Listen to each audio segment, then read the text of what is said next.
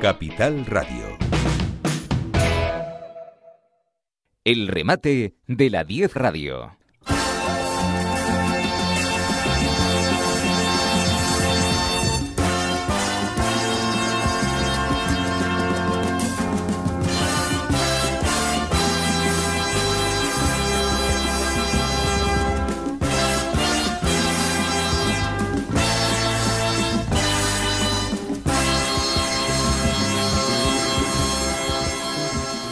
El remate con Miguel Ángel González Suárez.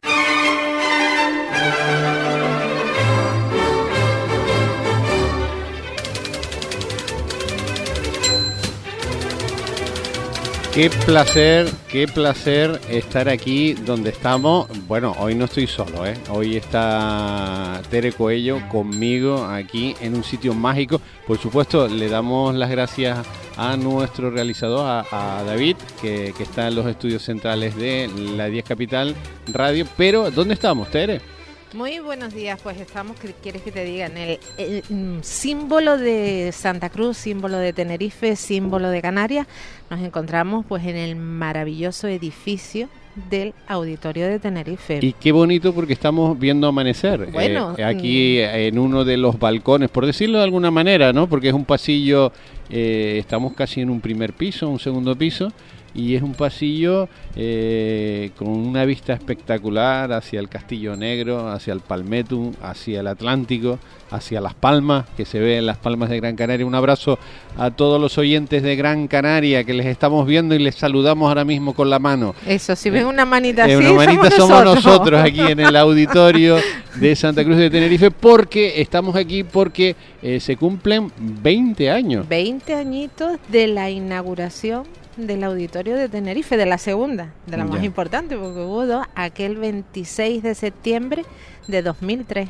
Ya, 20 años. 20 años y un par de días, porque bueno, hoy es 10 de octubre, que es otra fecha, Miguel, que parece las casualidades no existen. Estamos auditorio de Tenerife, Adán Martín, y hoy se cumplen también, mm, a ver, 13 años desde el fallecimiento de Adán Martín, presidente del gobierno de Canarias. Bueno, hoy se cumplen 13 años de su fallecimiento. el 10 del 10 del 10 de 2010. Pues mira, que no es casualidad que estemos aquí en el 20 aniversario y en el y en 13 años después del fallecimiento del artífice, ¿no? del propulsor, ¿no? Él desde que llegó al Ayuntamiento de Santa Cruz se marcó como objetivo poner en marcha, darle a, a la isla y a, y a la comunidad este auditorio emblemático era la época en la que casi todas las grandes ciudades del mundo empezaban a disfrutar y a presumir de estructuras de este tipo. Bueno, qué mágico, qué mágico. Empieza a amanecer en el archipiélago canario. Estamos en el auditorio de Santa Cruz de Tenerife, aquí en un balcón, por llamarlo de alguna manera, porque tampoco es un balcón, es un pasillo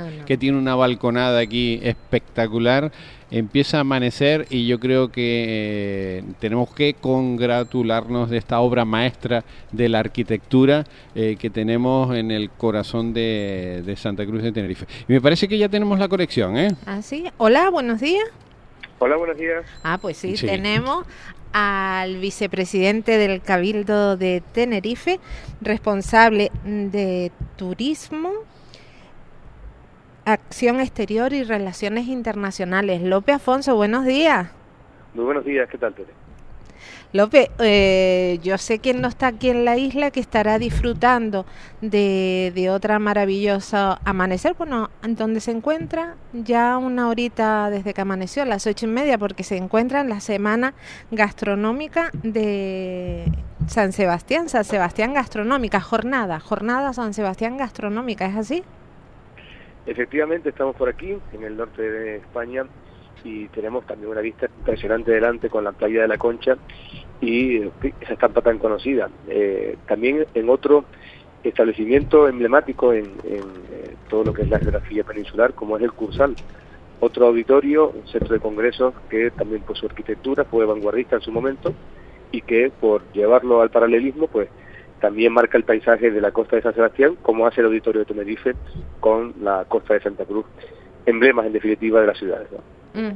Lope, para usted como político, como ciudadano de la isla, eh, alcalde del Puerto de la Cruz, tan relacionado siempre con el turismo, la arquitectura y bueno, el amor a, a Canarias, ¿qué significa, qué ha significado el auditorio de Tenerife?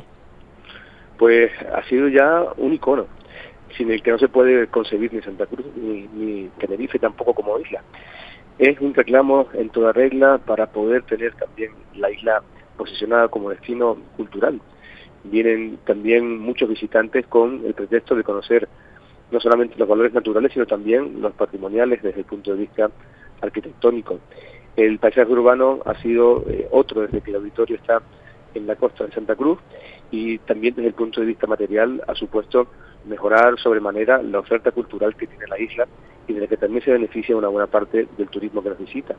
No solamente estamos hablando de la oferta cultural en el caso del auditorio, también me gustaría destacar, Tere, que eh, viene siendo también un centro de referencia a la hora de eh, dar opciones de acogida en Tenerife al turismo maíz, un segmento que cada vez también demanda más la isla y que ha tenido en el auditorio pues un centro eh, con un marco sin igual para desarrollar congresos importantes como los que se han venido desarrollando estos últimos años en la isla y de, tener aquí el beneplácito de disfrutar de personalidades como Bill Clinton o el propio Stephen Hawking, que nos ha puesto a nivel internacional como centro de congreso. Así es, eh, tener a referencias internacionales de talla mundial como ellos ha hecho que Tenerife esté en el mapa en muchos aspectos, científico, cultural, político. También me gustaría destacar que la programación que tiene habitualmente el auditorio, especialmente todas las eh, actividades que se desarrollan con la Orquesta Sinfónica de Tenerife, eh, también la temporada de ópera, están siendo eh, muy de muy buena acogida por crítica y por público que trasciende también nuestra isla. Es decir, también eh, por no movernos del ámbito turístico, está consiguiendo que vengan a Tenerife incluso desde otras islas y desde la península, moviendo un turismo cultural, por tanto, que es también muy necesario en esa idea de diversificar la estrategia turística. ¿no? y la Orquesta Sinfónica de Tenerife, que no solamente ha actuado aquí, sino que ha paseado el nombre de la isla por los mejores auditorios nacionales y europeos. Así es, y dotada de talentos que, pues, yo creo que enorgullecen a todos los tinerfeños. Eh, sin ir más lejos, el otro día teníamos la suerte de presenciar el eh, concierto del 20 aniversario y eh, francamente estamos ante un espectáculo que en el ámbito de la música culta está siendo una auténtica referencia en España y en el mundo. Podemos estar muy satisfechos con el papel que juega nuestra orquesta sinfónica y, insisto, en el marco que le proporciona el auditorio de Tenerife, hacen una simbiosis que da lugar a un producto que está siendo eh, muy, muy valorado por crítica y público. Vicepresidente, ¿recuerda usted qué eh, estaba haciendo, dónde se encontraba en aquel momento de la inauguración del auditorio en el año 2003? me pillaba todavía, me pillaba todavía jovencito. Eh, yo creo que estaba todavía en aquel momento eh, estudiando la carrera, terminando la carrera.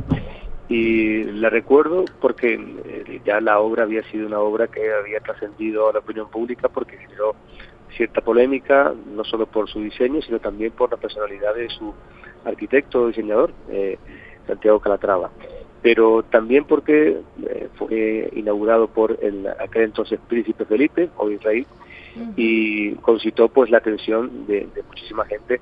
Y recuerdo que me pilló en, esa edad de, de finalizar los estudios, pero guardo el recuerdo porque fue inevitable pues poner atención a la tan ansiada inauguración de un auditorio que había costado tanto gestarse y también que había costado eh, también un esfuerzo económico tan grande como el que en aquel momento trascendía los medios de comunicación.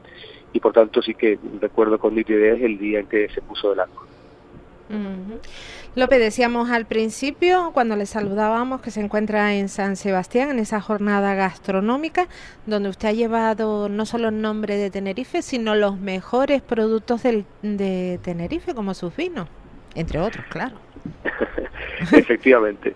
Hemos tenido opción de, ayer, en el primer día ya del Congreso, poner de largo eh, con una presentación basada básicamente en los valores del TEIDE, como eh, pues, gran eh, padre central de todo lo que tiene que ver con la biodiversidad y naturaleza de la isla, algunos productos que han llamado mucho la atención de los asistentes. Hemos tenido la fortuna de contar con eh, un lleno continuo desde el desayuno de por la mañana hasta la merienda con la que culminaba la jornada y eso ha hecho que podamos efectivamente poner de relieve el gran papel que desarrollan nuestros productores, tanto los que nos llevan esos productos de la tierra a la mesa, como también los eh, viticultores que están haciendo un papel fundamental a la hora de consolidar Tenerife como una isla de referencia para grandes vinos. Ayer lo trasladaba así también una parte de la crítica, los vinos de Tenerife están consiguiendo conquistar cada vez más paladares, no solamente de los más exigentes de la crítica, también de los mercados, y eso también pues nos hace pensar que estamos en la línea adecuada, en la de que Tenerife se asiente en estos foros como ese destino de eh, referencia gastronómica en el ámbito nacional que pueda hablar de tú a tú a otros destinos tradicionales.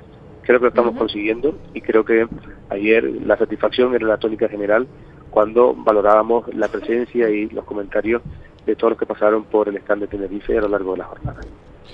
Don López Afonso, eh, buenos días, Miguel Ángel González Suárez, al aparato. Muy buenos días, Miguel Ángel. Querido amigo, eh, bueno, estás en un lugar donde la gastronomía es la reina, ¿no? Así es, eh, un templo, la primera, el primer gran congreso de gastronomía en España, eh, hasta el punto de que celebra su 25 edición ya en este año. Y la verdad que aquí todo resuma gastronomía, buenos productos y también muchos valores, el valor del cuidado y el respeto al territorio, al esfuerzo de nuestros productores del campo y evidentemente también aquellos que intervienen en toda la cadena de valor de la gastronomía para que podamos llegar a sentarnos a la mesa de los grandes restaurantes que tenemos en la isla y degustar desde luego pues todos estos eh, productos que bien eh, trabajados hacen que no olvidemos la tradición, pero también que se puedan presentar como vanguardia de la cocina y hacerlo además pues en el entorno privilegiado que nos proporciona nuestra isla. Bueno, el, hay que decir que hace algunos años se hicieron algunos estudios sobre, sobre destinos emisores españoles y siempre el País Vasco fue uno de los destinos em, que más fidelidad eh, ha tenido, en este caso con Canarias y concretamente con Tenerife. O sea, los vascos amantes eh, dentro de, de, las comunidades españolas son verdaderos amantes y en proporción en proporción en cantidad de habitantes que tiene el País Vasco con el resto de las comunidades son los que más viajan a, Tenerife y se nota Miguel Ángel como si conoce Tenerife aquí eh, me ha sorprendido gratamente que no solamente nos conozcan eh, cuando salimos al exterior particularmente en la península por ser un destino donde han pasado unas vacaciones, ellos o su familia. Eh, aquí se conoce a Tenerife también por su gastronomía. Y ha sido un hecho que eh, hemos descubierto yo particularmente, que me estreno en esta feria, con mucha satisfacción, como decía, porque nos eh, ratifica en la idea de que la apuesta por la gastronomía es una apuesta ganadora. Aquí particularmente en el País Vasco, donde hay tanta tradición culinaria, donde se ha dado la vuelta a la cocina española, desde que en los años 70 y 80 las primeras referencias comenzaran a impulsar la gastronomía hasta el punto de convertirse pues en, esta gran referencia nacional e internacional que supone Gastronómica San Sebastián, este, este gran evento donde hay gente de todo el mundo presente. Hay que decir que Canarias, Tenerife en concreto, lleva yendo pues más de tres décadas a una de las ferias más importantes del turismo después de Fitur, que es Expo, Expo Vacaciones en, en Bilbao. Y entonces el, el producto el producto que, que ustedes venden es muy conocido. Sí, efectivamente. Tenemos eh, mucho conocimiento, un grado de conocimiento, como decía antes, muy profundo aquí y evidentemente es un mercado emisor que nos interesa mucho en la estrategia de fidelización del turismo nacional. Estamos hablando de un turismo que eh, sabe lo que quiere, que busca eh, Tenerife en particular, porque sabe que va a encontrar la garantía de buen clima en cualquier momento del año, que además va a tener buenos servicios públicos, eh, y también sobre todo que va a encontrar una oferta muy variada, que es lo que eh, sobre todo Tenerife es capaz de ofrecer, una oferta tan amplia que puede, como todo el mundo conoce, ir desde gastronomía, en este caso de más alto nivel, hasta la esencia de nuestra tierra, basada en los pequeños establecimientos y nuestros guachinches. Es decir, tenemos tal amplitud que es capaz de convencer incluso a palabras tan exigentes como las que podemos tener en esta zona del País Vasco. ¿Le han preguntado por las papas, si hay papas o no? ha preguntado porque también ha llegado, eh, lógicamente, hasta aquí la preocupación por lo que trascendía desde nuestra tierra, desde las islas, y afortunadamente, bueno, parece que también eh, se van solucionando los problemas de abastecimiento que hemos tenido, especialmente con el dichoso carabajo rojo que eh, supuso la restricción desde Inglaterra y que poco a poco se va normalizando todo. Y la papa, también Miguel Ángel, quiero decir singularmente que es uno de los productos que aquí no se aprecian, se veneran. Se conocen incluso muchas variedades de, nuestra papa y, se pide y quieren, evidentemente, que nuestras degustaciones, en todo lo que se ha hecho y se va a hacer durante el día de hoy en el stand, haya presencia de papa y preguntan por la papa. Y eso, desde luego, nos da también mucha satisfacción. Pues no la venda toda, que lo quedamos aquí sin ninguna, López Afonso. bueno, eh, llevó los vinos de Canarias, entre otras cosas de Tenerife, y bueno, la, el País Vasco mm, puede presumir de vinos. ¿Cómo se tomaron los nuestros? ¿Qué sensación les dejaron? Bueno, se lo tomaron eh, más que bien, eh, hasta el punto que una chef de, referencia nacional de aquí del País Vasco, yo creo que la puedo nombrar porque fue fue notorio que eh, quedó cautivada. Elena Arzac, la, la hermana de Juan Mario Arzac, probó uno de nuestros blancos, en este caso uno de la denominación de origen del Valle de Wimar, y quedó tan encantada que no se quiso ir hasta llevarse una botella para tenerla eh, y probarla con calma en su restaurante. Es decir, tenemos eh, vinos cautivadores, capaces de llamar la atención incluso pues de, los que están acostumbrados a trabajar con los vinos de más alto nivel. Así que también es un motivo de orgullo el comprobar cómo eh, se nos reconoce con gestos como este y también, por supuesto, con la gran cantidad de personalidades del ámbito de la enología que estuvieron presentes ayer en, la Cata de los Vinos de Tenerife. Un llenazo en la sala que luego eh, hace, hace prever que nuestros vinos van a seguir teniendo un largo recorrido en las cartas de los mejores restaurantes de nuestro país. Así es, la verdad es que tenemos unos caldos maravillosos de los que podemos presumir donde sea. López Afonso, muchísimas gracias por estar con nosotros en este aniversario, en este día tan especial en el que la radio pues celebra el aniversario, el 20 aniversario del Auditorio de Tenerife. Siga usted en San Sebastián Gastronómica, creo que va a estar hasta mañana disfrutando y llevando lo mejor de nosotros, exponiéndolo ahí. Muchísimas gracias, Tere, Miguel Ángel. Un placer acompañarles y estar con todos los oyentes en este día tan singular. Un abrazo. Un abrazo continuamos, continuamos aquí desde la terraza.